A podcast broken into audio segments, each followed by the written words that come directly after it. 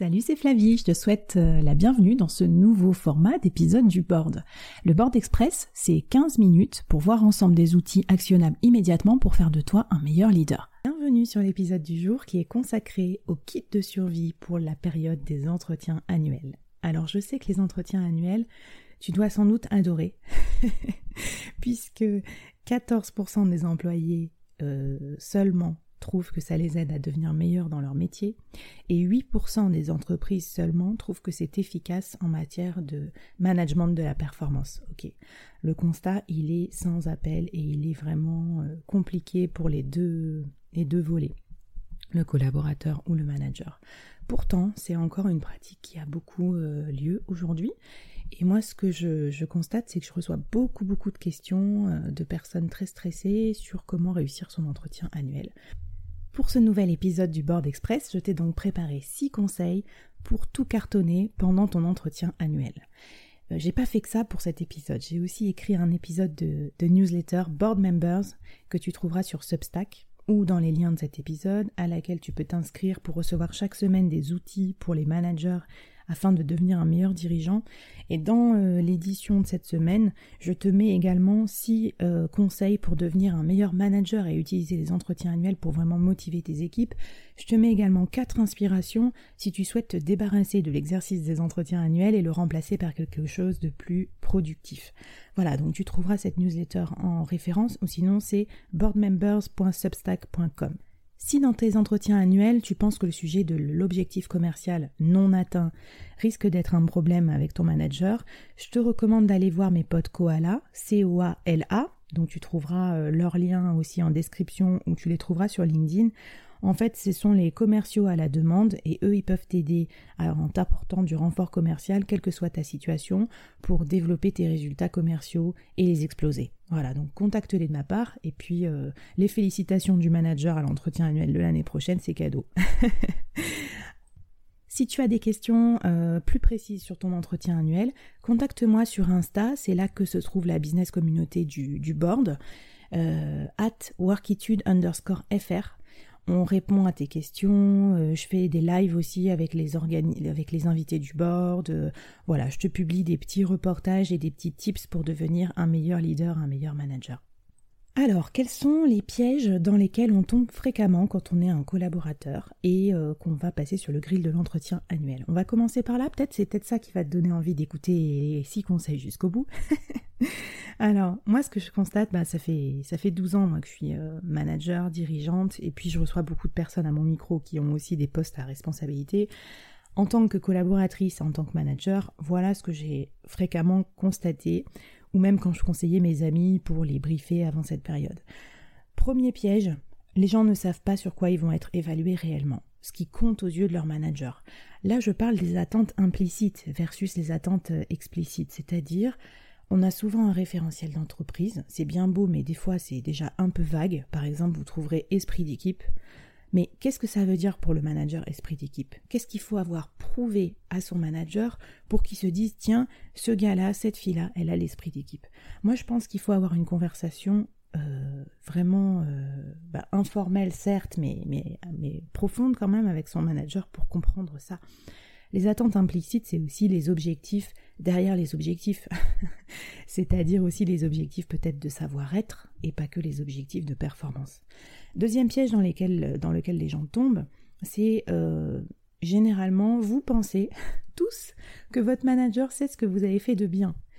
Alors je suis désolée euh, pour vos chastes oreilles, mais c'est pas le cas en fait. Surtout dans une année où quasiment tout s'est fait à distance, à moins que votre manager ça soit un, contrôle frec euh, bah, micromanager, ce qui est quand même compliqué également, mais pour d'autres raisons.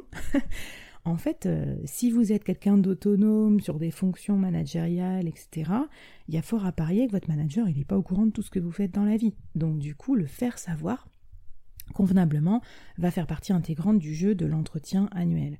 Alors quand je dis faire savoir, ça m'amène au troisième piège.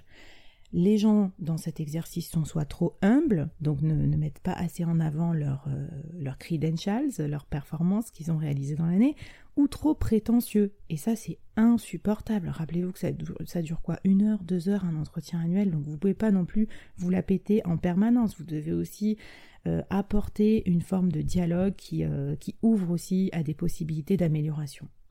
Quatrième piège que je remarque, évidemment, les gens ne sont pas suffisamment préparés.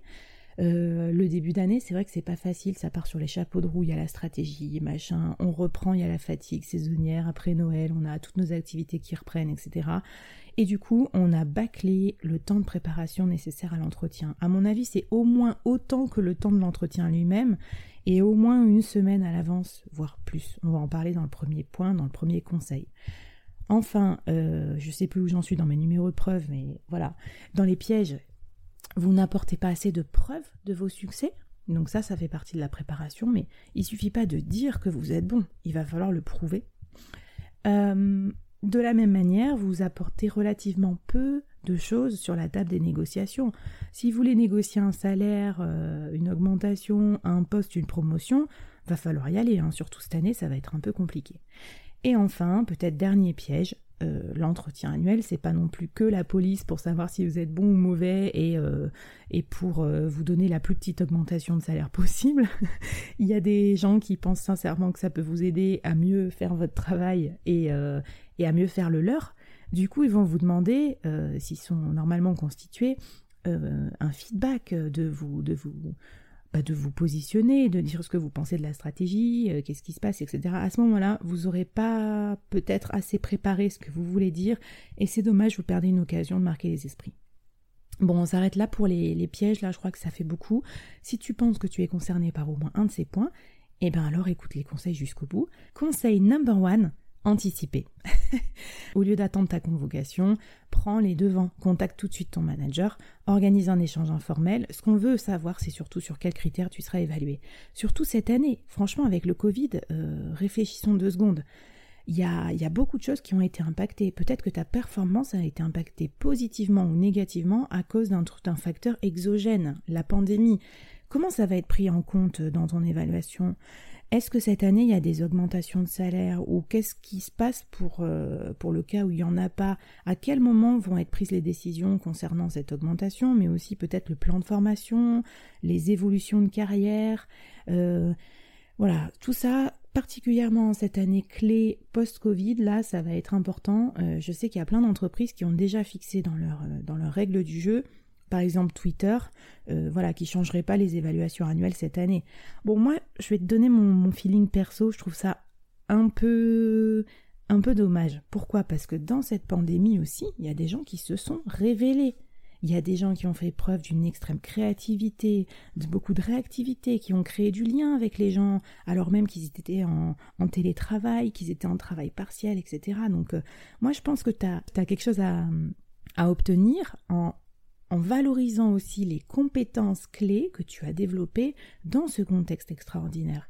Ça peut être du courage managérial, ça peut être une bonne lecture de l'organisation, ça peut être une bonne contribution au plan d'économie, euh, ça peut être la relance commerciale euh, très active, la créativité, on en a parlé, euh, l'esprit d'équipe, le fait d'avoir travaillé pour différents départements, etc. Donc vraiment prépare ça à fond. Conseil numéro un, l'anticipation. Je te conseille aussi de créer un dossier dans lequel tu mets tous tes docs, tes chiffres clés, ton entretien de l'année dernière, les preuves que tu vas collecter au fur et à mesure de ton travail euh, bien fait, un peu comme une petite enquête policière, parce que comme ça, tu vas pas devoir réouvrir les documents à chaque fois, les rechercher, ça te faire perdre un temps monstre. Conseil numéro 2, prépare ton book. Alors le book, qu'est-ce que c'est? Tu vas me dire, mais pourquoi Flavie, tu nous parles d'un book, euh, je suis pas mannequin, etc. Moi, c'est un conseil que j'ai souvent donné à des gens qui passent des entretiens d'embauche, euh, mais ça marche aussi pour les entretiens annuels. Le book, c'est ce qui va résumer tes principaux accomplissements de l'année façon visuelle. Alors, qu'est-ce que c'est? C'est grosso modo un document Word, ou PowerPoint ou PDF, quoi, où tu vas coller des images et coller des mots-clés. Pourquoi je te propose de passer euh, sur ce format visuel? Déjà, ça va t'aider à résumer ton année, avec tes principaux accomplissements, les principales compétences que tu as développées.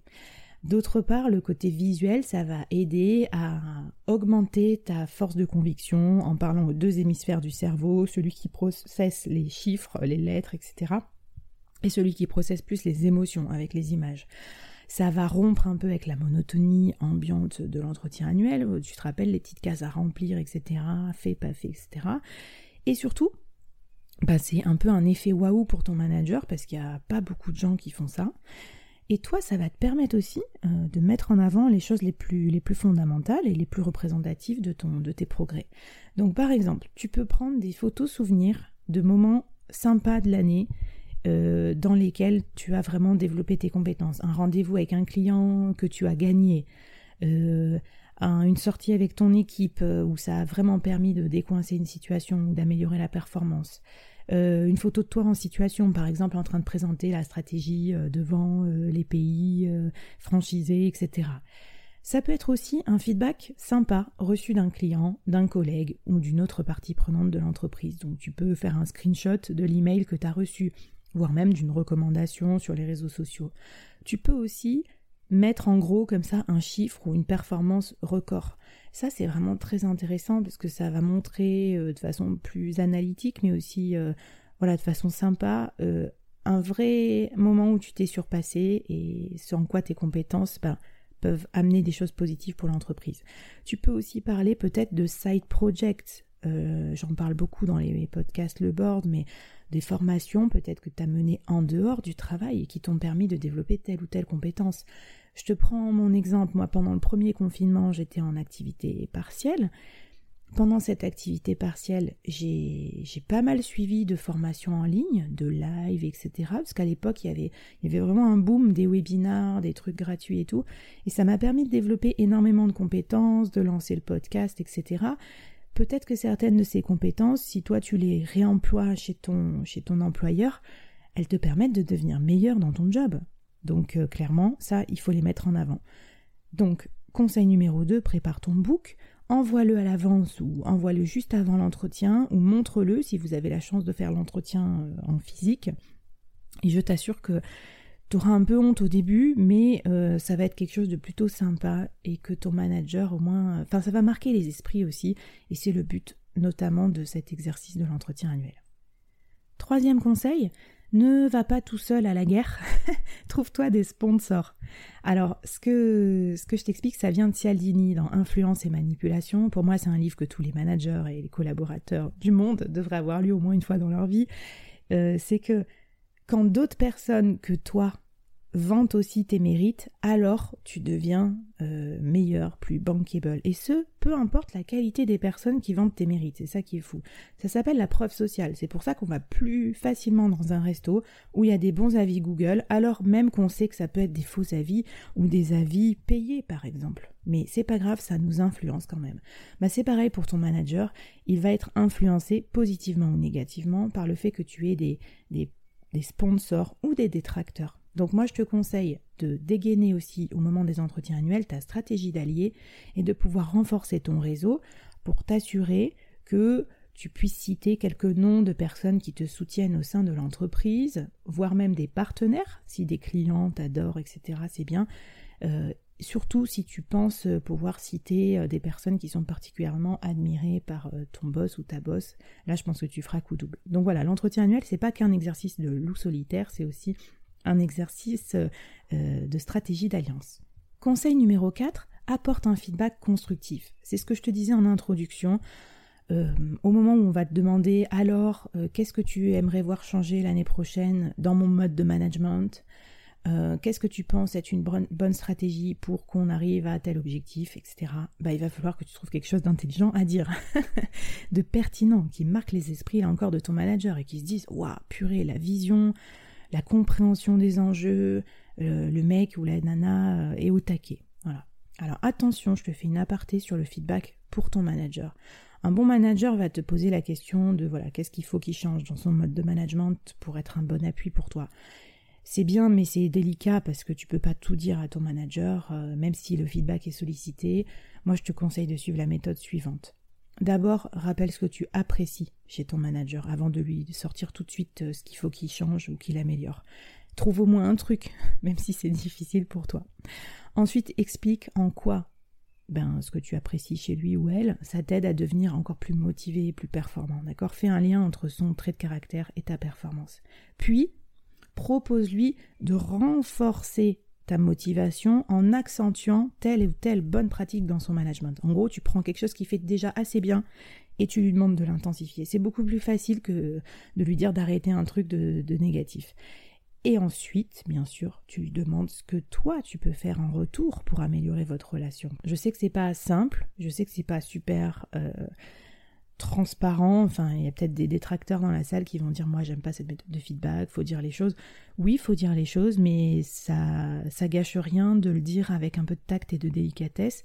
Moi, je suis pour un feedback délicat dans les deux sens. J'aime pas trop les feedbacks trash parce que euh, j'ai lu déjà plein d'articles dans Harvard Business Review qui prouvent que c'est démotivant pour les gens de toute façon dès qu'on leur dit quelque chose à améliorer. Donc voilà, autant faire du renforcement positif des bonnes pratiques, c'est ce qui marche le mieux dans le monde professionnel et dans ton entretien annuel. Euh, soyons sécures, prenons quelque chose qui marche bien et qui n'a pas trop de risques. Conseil numéro 5, puisqu'on parle euh, des feedbacks, la gestion de tes émotions. Ça, c'est une grosse partie, hein, parce que vraiment, c'est très compliqué. Des fois, l'entretien dure deux heures, tu vas passer par tout un tas d'émotions. Donc moi, je te conseille la méthode suivante. Déjà, avant l'entretien, aménage-toi un moment de détente. Euh, en ce moment, c'est peut-être pas facile, mais je trouve que rien qu'une petite marche de 20 minutes à pied euh, dans, le pâté de maison avant de te caler euh, derrière ton ordinateur pour ton entretien en remote, ça te fera du bien. Vraiment, ça te fera descendre la pression. Ensuite, fixe-toi une intention pour cet entretien. Une intention, ça peut être, par exemple, je suis bienveillant. Ça paraît bête, hein, mais si tu peux pas saquer ton boss et que tu penses que ça va partir dans tous les sens et tout, ce genre d'intention-là va t'aider à rester à peu près correct dans l'entretien. et ensuite, fixe-toi maximum trois objectifs très précis. Ça peut être par exemple obtenir une augmentation de 5%, me positionner sur le projet bidule ou le poste euh, XYZ, ou bien euh, obtenir deux jours de télétravail hebdomadaire une fois la situation Covid euh, terminée. D'accord?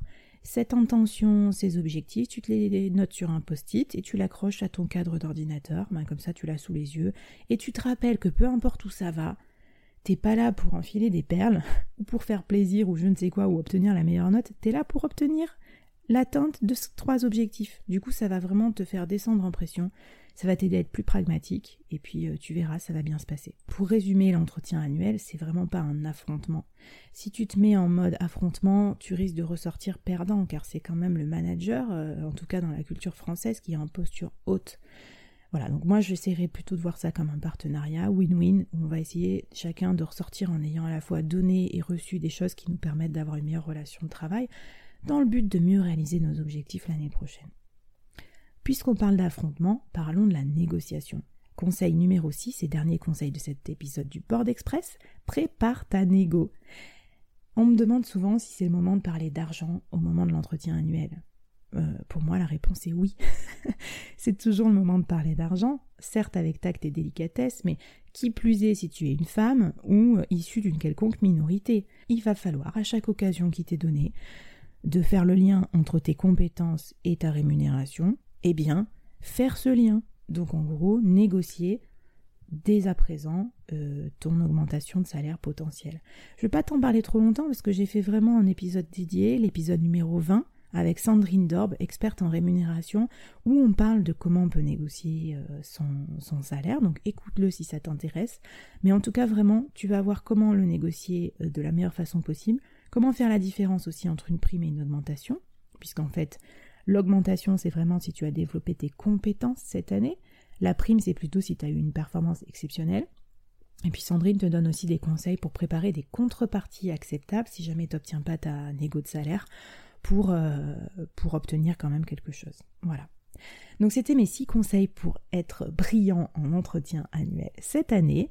Si l'entretien annuel c'est quelque chose qui te désole et que tu as envie d'en changer ou de proposer à ton boss d'en changer, eh bien euh, connecte-toi à Board Members et à l'édition de la semaine, donc la newsletter spéciale dirigeant, puisque je te propose aussi ben, quatre idées et inspirations pour changer de système euh, d'évaluation en entreprise.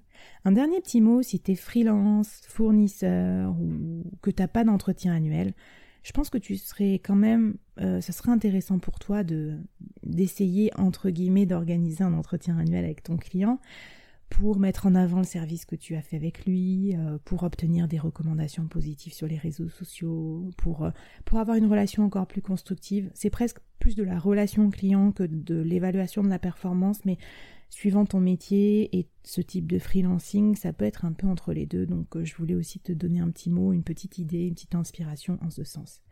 Voilà, tu peux nous retrouver sur Insta, sur Board Members ou dans tous les liens que je te mettrai en description.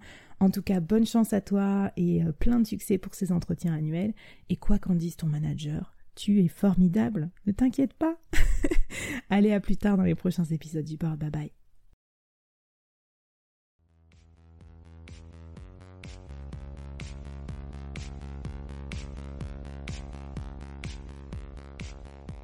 Waouh Merci d'avoir écouté ce podcast jusqu'au bout et d'avoir rejoint la communauté du board. Avant qu'on se quitte, j'avais envie de te poser trois questions. Qu'est-ce que tu as apprécié dans cette conversation du jour? Première question. Qu'est-ce que ça t'inspire pour ton business? Deuxième question. Et la troisième, est-ce que tu acceptes le challenge lancé par notre invité du jour? Viens vite nous raconter tout ça, j'ai hâte de te lire et de faire plus ample connaissance. Les liens pour nous retrouver sont en description. Si tu as aimé cette conversation, je te donne rendez-vous sur les prochains épisodes du board où j'ai plein d'invités intéressants à te présenter et je te demande un dernier service d'ici là. Tu serais un amour de partager ce podcast à ton réseau et de nous aider à le promouvoir sur les plateformes d'écoute en nous mettant une super note et un gentil commentaire. Par exemple, Flavie est tellement formidable qu'elle a réussi à me parler finances sans m'endormir. Ou je suis devenue un PDG épanoui grâce au board. Allez, merci à toi, charmante du board, et à très vite. Bye